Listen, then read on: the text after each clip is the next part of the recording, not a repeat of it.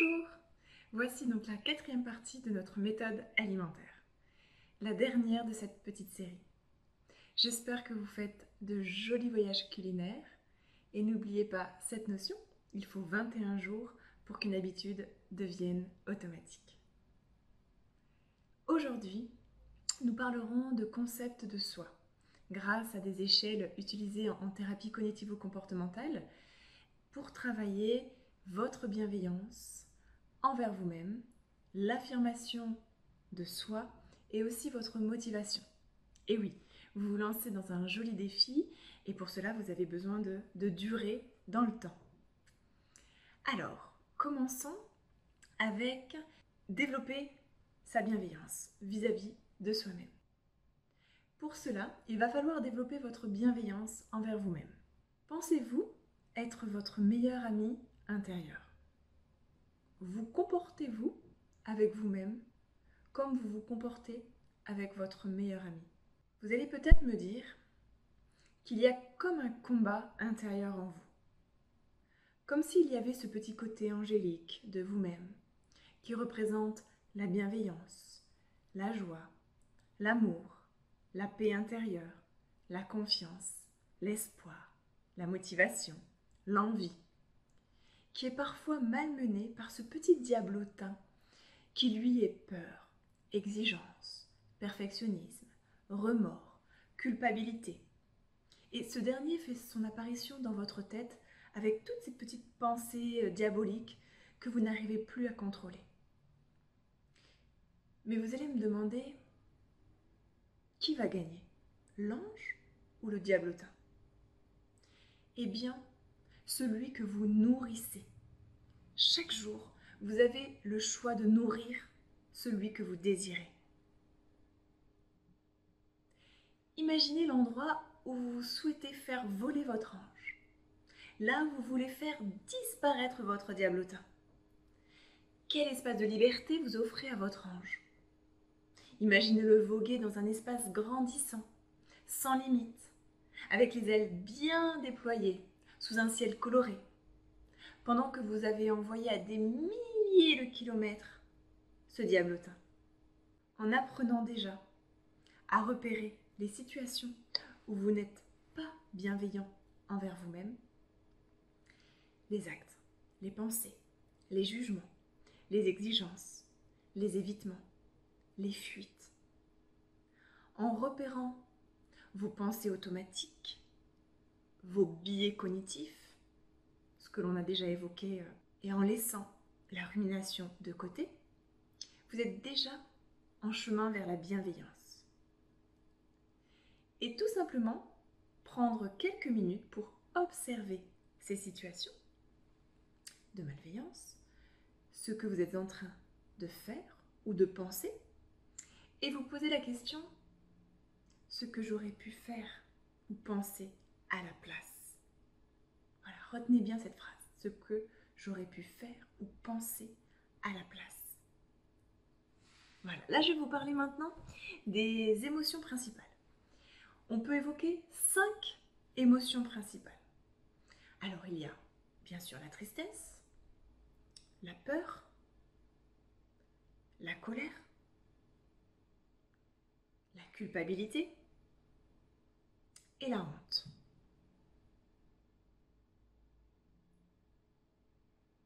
Tristesse, la peur, la colère ont toutes les trois une utilité. La tristesse a une fonction consolatrice, une fonction réparatrice et une fonction d'apprentissage. Finalement, elle permet de nous faire cicatriser un chagrin, à condition de ne pas s'enliser dans cette tristesse. La colère nous permet de nous défendre, bien sûr à condition de ne pas entrer dans la guerre. La peur, elle, nous permet de nous protéger à condition que le danger existe. Sinon, on parle d'angoisse. La culpabilité, elle, plombe dans le passé. Le remords. On se remord. Sous-entendu, la double peine. On cherche à effacer le passé alors que c'est impossible. on peut évoquer finalement le principe du refus de réalité. On est dans la non-acceptation. Parlons de la rumination. Alors, la rumination, si j'en fais une définition, ruminer, c'est se focaliser de manière répétée, circulaire, stérile sur les causes, les significations et les conséquences de nos problèmes, de notre situation, de notre état. Cette fameuse expression j'ai les pensées qui tournent en boucle dans ma tête. Et le pire dans tout ça, c'est que quand on rumine, on croit réfléchir. On croit que l'on va trouver une solution. Mais on ne fait que s'embourber et s'abîmer. La rumination amplifie nos problèmes et nos souffrances, réduit notre espace mental disponible pour tout le reste de notre vie, notamment pour les instants de bonheur vous alimentez le problème en lui donnant de l'énergie. Votre énergie qui est précieuse. Et surtout, elle met en, place de mauvais réflexes et de mauvaises habitudes. Et ne vous permet pas, elle ne vous d'accepter ces difficultés et d'entraîner des changements. Finalement, c'est un peu comme si vous étiez votre propre jardinier intérieur. Imaginez ce jardinier en train de prendre du temps pour arroser les mauvaises herbes et leur apporter de l'engrais, alors qu'il y a un joli espace où de nombreuses graines ont été semées, prêtes à germer. Petit à petit, si ces graines n'ont pas accès à l'eau, aux nutriments dont elles ont besoin pour leur croissance, eh bien elles ne donneront jamais vie à ces plantes. Et ces fleurs, qui n'attendent qu'à libérer leur parfum, et votre jardin sera envahi de toutes ces mauvaises herbes. Et l'on sait que certaines de ces mauvaises herbes se propagent très rapidement en étouffant tout ce qu'il y a autour et méritent d'être supprimées afin de laisser la place à vos cultures. Alors je vous laisse peut-être fermer vos yeux et visualiser maintenant l'état de votre jardin intérieur tel qu'il est à l'heure actuelle. Peut-être qu'il y a encore de nombreuses mauvaises herbes, limitant les espaces de verdure, de plantation, de culture. Je vous laisse observer l'étendue de ce jardin toutes les possibilités de transformation qu'offre cet espace de nature. Alors petit à petit, votre jardinier intérieur s'est peut-être déjà mis au travail et entreprend son désherbage, en s'aidant de tous les outils dont il a besoin et dont il a maintenant à sa disposition. Et pendant qu'il effectue ces gestes, il est peut-être en train de se remémorer des, des moments de son enfance, ou peut-être son père, son grand-père, effectuer ces mêmes actions, avec bienveillance, avec patience. Transformons-le le jardin en un petit coin de sérénité, révélant la diversité des plantes, des fleurs, des arbres, et libérant ainsi toutes les couleurs et les odeurs. Peut-être qu'un endroit de cet espace était dédié au potager, peut-être que vous êtes en train de, vous souvenir de ces précieux conseils pour apprendre à travailler le sol, à choisir les fruits les légumes qui y pousseront les semer, les planter, les soigner, les multiplier et les récolter, mais aussi les conserver, les cuisiner et les déguster. Je vous invite maintenant à prendre le temps de profiter de votre jardin, d'observer ces graines qui germent pendant que vous arrosez ce terrain fertile, de ressentir l'énergie qui se diffuse et de respirer toutes ces senteurs. Voilà, rentrer dans un état d'auto-hypnose est un excellent moyen pour se défocaliser du problème. Se défocaliser du problème par l'action. Car ce qui aggrave, qui aggrave la rumination, c'est l'immobilité. Agir sortir, parler, s'engager dans une autre activité, une activité que vous aimez, pour qu'il n'y ait pas que cela à votre conscience. Quand la rumination arrive, observez comment elle peut passer au second plan si vous arrivez à vous absorber dans une autre activité. Au début, cela vous demandera un peu d'effort, puis cela deviendra vite un automatisme. Petite parenthèse sur la méditation pleine conscience. Voilà, je voudrais vous parler de la méditation pleine conscience qui, euh, qui a pour but l'acceptation, sans rejet de la rumination. Accepter que mes ruminations soient présentes à mon esprit, mais ne pas les laisser seules. Les accompagner de la conscience de mon souffle, de mon corps, des sons, de la conscience de tout ce que je suis et de tout ce qui m'entoure. Cela demande un entraînement régulier, mais qui est très efficace à long terme. Voilà, je vous conseille vraiment également la méditation pleine conscience, comme voilà, manger en pleine conscience. À côté de cette bienveillance envers vous-même, il y a un travail d'estime de soi à réaliser. L'estime de soi, qu'est-ce que c'est? C'est défini comme le jugement ou l'évaluation que l'on fait de soi-même, de sa valeur personnelle. De façon plus simplifiée, c'est prendre conscience de ses valeurs. En répondant à cette échelle d'estime de soi de Rosenberg, vous pourrez ainsi obtenir une évaluation de votre estime de soi. C'est un ensemble de, 10 questions où vous répondez de, de 1 à 4. 1 qui signifie tout à fait en désaccord, 4 tout à fait en accord. Toutes les échelles seront téléchargeables pour que vous puissiez vous amuser à les faire. Voilà, ça sera simple. Alors, cette échelle. Première question. Je pense que je suis une personne de valeur, au moins égale à n'importe qui d'autre. De 1 à 4. Deuxième question. Je pense que je possède un certain nombre de belles qualités. De 1 à 4. Troisième question. Tout bien considéré, je suis portée à me considérer comme un raté. De 1 à 4. Je suis capable de faire les choses aussi bien que la majorité des gens. C'est la quatrième question. Cinquième question. Je sens peu de raisons d'être fière de moi. Sixième question. J'ai une attitude positive vis-à-vis -vis de moi-même. Septième question. Dans l'ensemble, je suis satisfait de moi.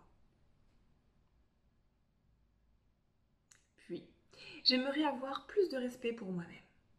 De 1 à 4. Parfois, je me sens vraiment inutile. Dernière question. Il m'arrive de penser que je suis bon à rien. Voilà, cette, euh, cette, échelle sera téléchargeable et vous pourrez la faire facilement et calculer. Voilà, il y a toute une explication sur le calcul. Puis vient également maintenant un travail d'affirmation de soi à réaliser. Qu'est-ce que l'affirmation de soi? L'affirmation de soi peut se définir comme un comportement qui permet à une personne d'agir au mieux de son intérêt, de défendre son point de vue sans anxiété excessive, l'expression efficace, sincère et directe de ce que l'on pense, de ce que l'on veut, de ce que l'on ressent et d'exercer ses droits sans dénier ceux des autres dans la composante cognitive associée au manque d'affirmation de soi, on retrouve souvent de, nombreuses peurs qui sont les obstacles majeurs pour les personnes qui n'arrivent pas à s'affirmer. Peur de blesser, peur du conflit, peur d'avoir l'air ridicule, peur de mal faire, peur, d'être différent, peur du jugement, peur de ne plus être aimé. Et oui, avec cette méthode, il faudra oser. Oser dire non. Oser manger quand vous avez faim alors que votre conjoint n'a peut-être pas faim. Oser parfois refuser un dessert préparé par un proche. Oser peut-être ne pas finir son assiette. Oser faire une collation si vous avez faim dans l'après-midi. Et en étant recentré sur vos propres besoins, vous n'aurez peut-être plus autant de temps pour vous préoccuper de, de resservir tous les membres du repas, pour être à l'écoute de toutes les demandes qu'il y a autour de vous. Évoquons la position passive et la position agressive en psychologie. Alors, la position passive consiste à être à l'écoute des besoins des autres, au dépens parfois de, ses propres besoins. La position agressive, c'est prendre soin de ses besoins, indépendamment des autres, sans être à l'écoute. Alors le but est de trouver un équilibre entre, entre les deux, entre l'attitude passive et l'attitude agressive. On parle de position affirmée. On ne cherche pas à gagner par rapport à l'autre. L'affirmation de soi n'est donc pas une qualité de la personne, mais un comportement, un axe de conduite qui se travaille et s'apprend. Il y a l'échelle d'évaluation de l'affirmation de soi de Ratus, R-A-T-H-U-S, que vous pouvez faire si vous êtes intéressé. Hein. Euh, elle sera d'ailleurs téléchargeable. Voilà, pour en savoir plus sur vous. Maintenant vient le travail de la motivation intérieure. Qu'est-ce que la motivation intérieure? Voilà, pour continuer, voilà, pour durer. Eh bien, c'est une force psychologique, consciente ou inconsciente, qui incite l'individu à agir de telle ou telle façon. Voilà, une force psychologique. Tout d'abord, il est important de travailler sur son sentiment d'efficacité personnelle. Il existe une échelle d'évaluation du sentiment d'efficacité personnelle, self-efficacy, qui est un concept qui désigne les croyances d'une personne sur sa capacité d'atteindre des buts ou de faire face à différentes situations. Ce sentiment constitue un déterminant important de la motivation à agir et de la persévérance vers des buts. C'est une échelle psychométrique de 10 éléments qui est conçue pour évaluer les croyances positives pour faire face à une variété de demandes difficiles dans la vie. Pour simplifier, elle évalue votre optimisme. Voilà. Alors la voici. 1. Pas du tout vrai. 2. À peine vrai. 3. Moyennement vrai. 4. Totalement vrai. Alors, je vais vous la citer. J'arrive toujours à résoudre mes difficultés si j'essaie vraiment. À vous de noter. Deuxième situation. Si quelqu'un s'oppose à moi, je peux trouver une façon d'obtenir ce que je veux. Troisième question. C'est facile pour moi de maintenir mon attention sur mes objectifs et de les accomplir. J'ai confiance dans le fait que je peux faire face efficacement aux événements inattendus. Grâce à ma débrouillardise, je sais comment faire face aux situations imprévues. Je peux résoudre la plupart de mes problèmes si j'investis les efforts nécessaires.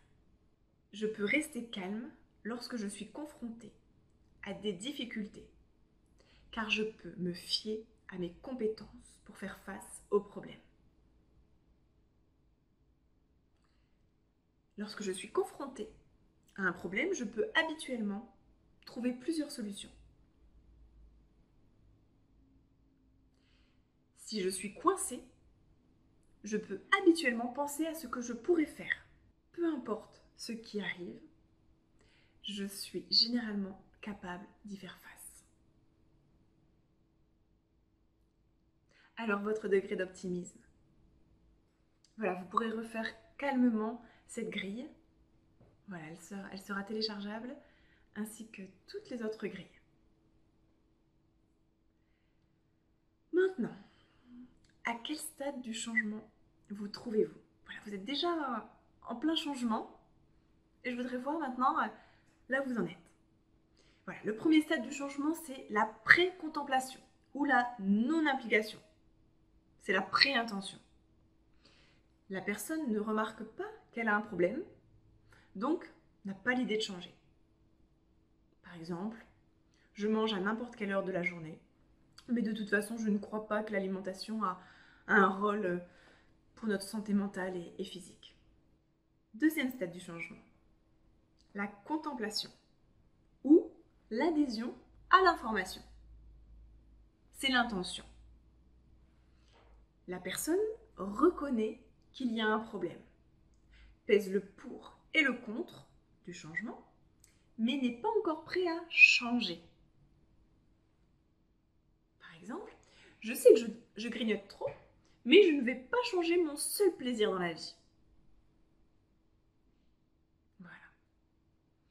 Je ne pense pas que vous en soyez à ces deux stades, car vous ne seriez pas en train de regarder ma vidéo.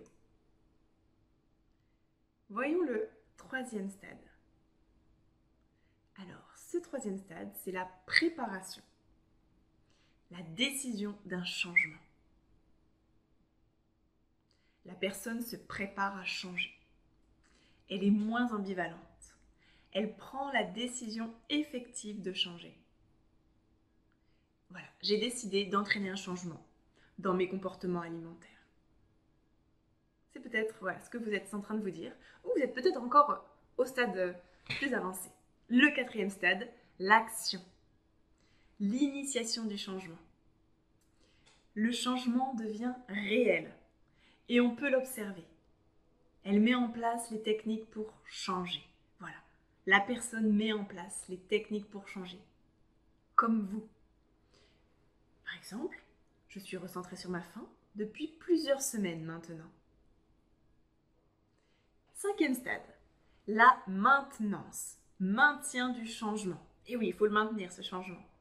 C'est le stade de consolidation et de résistance aux rechutes.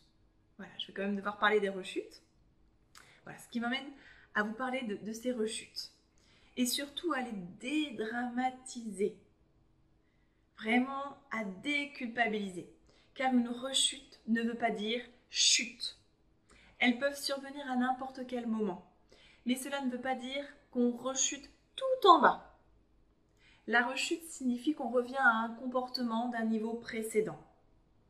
Ce n'est pas par manque de volonté, mais voilà, c'est Parfois, on peut tomber dans une, dans une situation piège. Ou peut-être qu'on n'a pas été assez préparé. Voilà, il faudra anticiper ces situations pièges. Parfois avec l'aide d'un thérapeute. Voilà. Rechute ne veut pas dire chute. Et on parle aussi de dégagement ou de liberté. Lorsque le comportement sain devient une habitude. Voilà, on est libéré la progression n'est pas forcément linéaire. Ça peut monter, stagner, descendre, remonter, restagner. On peut donc revenir à une décision, une action, un maintien. Mais le principal, c'est d'arriver à votre objectif. Voilà, ne pas se décourager. Et on dédramatise une éventuelle rechute. Alors, qu'est-ce qui vous motiverait à changer? Pouvez commencer par lister l'éventail des raisons positives à, négatives à changer et à ne pas changer. Renforçateur, raison du maintien. Voilà, parfois certaines questions peuvent permettre d'accéder à un déclic de votre part. Par exemple, une question qui fait référence dans, dans le passé. Vous souvenez-vous de l'époque où ça allait bien pour vous sur le plan alimentaire? Qu'est-ce qui a changé? Une question qui fait référence au futur. En quoi aimeriez-vous que votre vie soit différente de celle qu'elle est actuellement? Comment aimeriez-vous que soit votre vie dans quelques mois ou dans quelques années? Même dans quelques semaines, hein? Voilà. Hein? Si vous pouviez faire un changement immédiat d'un coup de baguette, voilà, un coup de baguette magique, qu'est-ce que vous souhaitez changer? Qui pourrait vous aider de façon efficace pour réussir à faire ce changement? Si vous décidiez de changer, quels seraient les moyens efficaces pour vous? Sans s'occuper pour l'instant du comment, que souhaiteriez-vous qu'il arrive?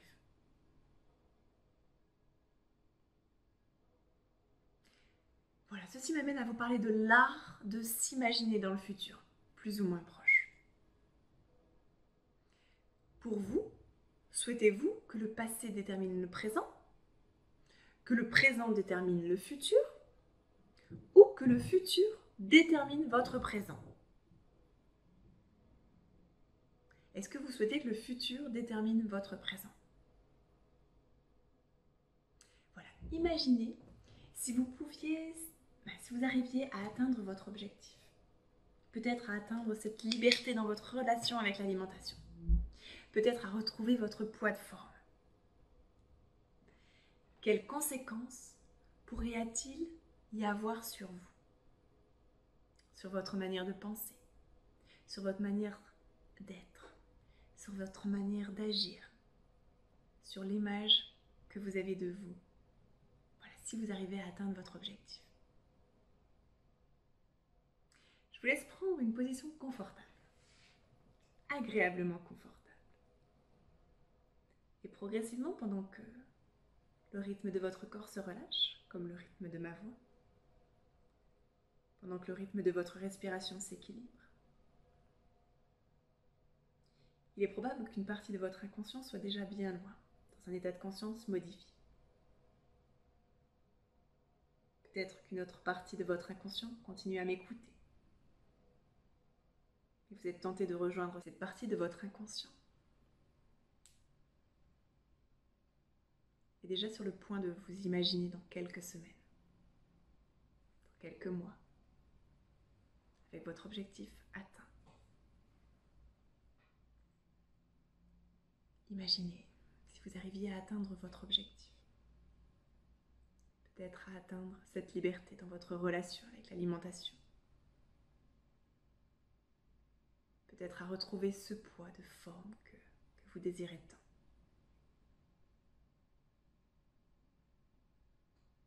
Dans notre cerveau, on dit que les choses sont reliées entre elles. Parce que quand on change à un endroit, cela change à d'autres endroits.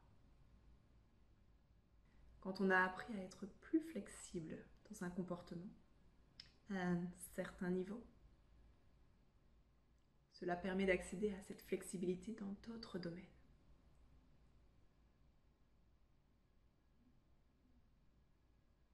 Quelles conséquences pourrait-il y avoir sur vous, sur votre manière de penser, sur votre manière d'être, d'agir, de vous comporter, sur votre image?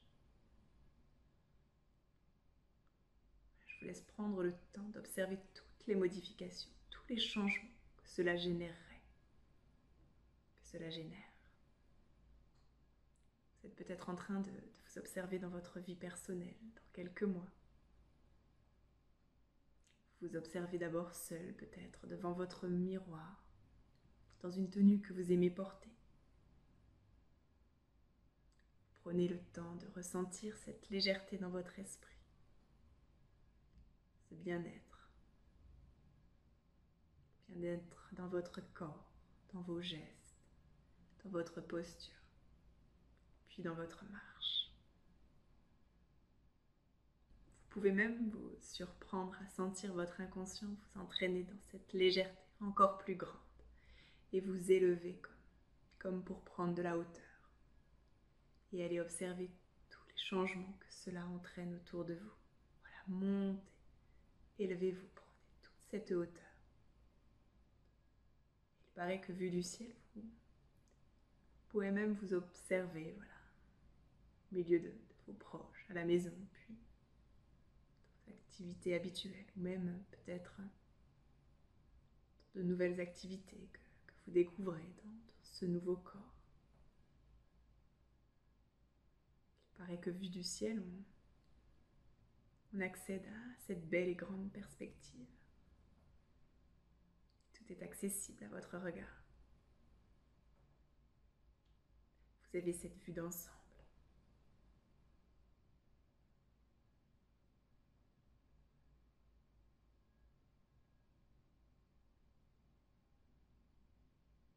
Voilà, vous revenez progressivement. je vous laisse le temps de revenir à un état de conscience plus habituel. Peut-être à ouvrir vos yeux. Vous pouvez peut-être les laisser encore fermés ici. Agréable. Voilà, nous, venons de terminer cette première série de quatre vidéos et je vous en réserve d'autres. Cette première vidéo parlait, surtout de, votre comportement alimentaire. Les prochaines seront consacrées à, à l'aspect micronutritionnel de votre alimentation. Vous mangez peut-être bien diversifié, vous croyez peut-être manger bien diversifié, mais mangez-vous bien équilibré en valeur micronutritionnelle. Voilà, je tenterai avec mon approche de médecin généraliste et micronutritionniste de vous expliquer ce qu'est une assiette à grande valeur nutritionnelle. Pour cela, nous ferons un bilan de ce que vous mangez dans votre quotidien à l'aide de questionnaires. Voilà, cela vous permettra de, réaliser euh, et d'entraîner des changements si besoin. Voilà, je vous dis à très bientôt.